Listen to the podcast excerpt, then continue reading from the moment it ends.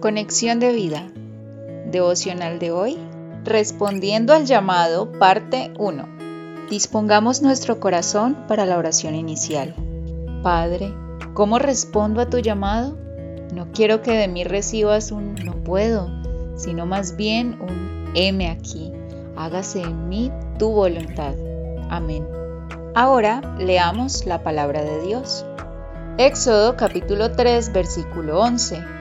Entonces Moisés respondió a Dios, ¿quién soy yo para que vaya a Faraón y saque de Egipto a los hijos de Israel?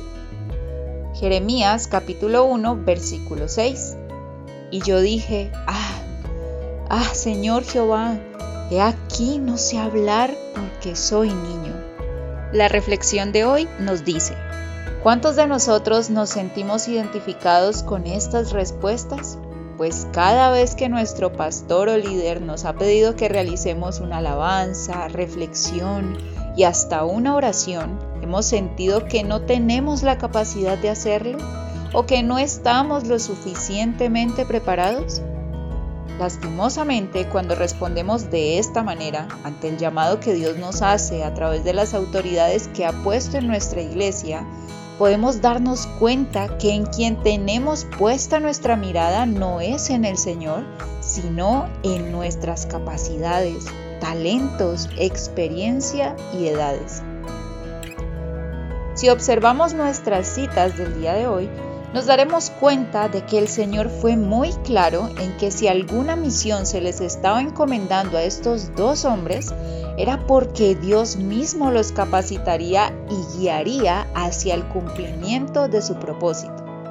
Por eso, el gran yo soy le recuerda a Moisés que puede ir ante el faraón, rey de Egipto, y decirle que libere al pueblo de Israel, porque Dios mismo estaría con él.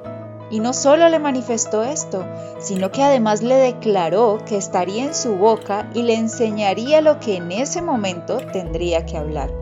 Éxodo capítulo 3 versículo 12 parte A, Éxodo capítulo 4 versículo 12. De igual manera sucedió en el caso de Jeremías. El Señor le manifestó que no viera su juventud, porque a todo lo que Dios lo estaba mandando iría él. No solo esto, sino que también diría todo lo que el Señor le mandara. Jeremías 1.7. Como podemos observar, cada llamado que Dios ha hecho no ha venido sin instrucción, ni mucho menos nos ha dejado solos, pues su palabra nos dice, fiel es el que os llama, el cual también lo hará. Primera de Tesalonicenses 5:24. En el devocional de mañana veremos cómo Dios nos quiere motivar a que nuestra respuesta a su llamado sea, heme aquí, hágase conmigo conforme tu voluntad.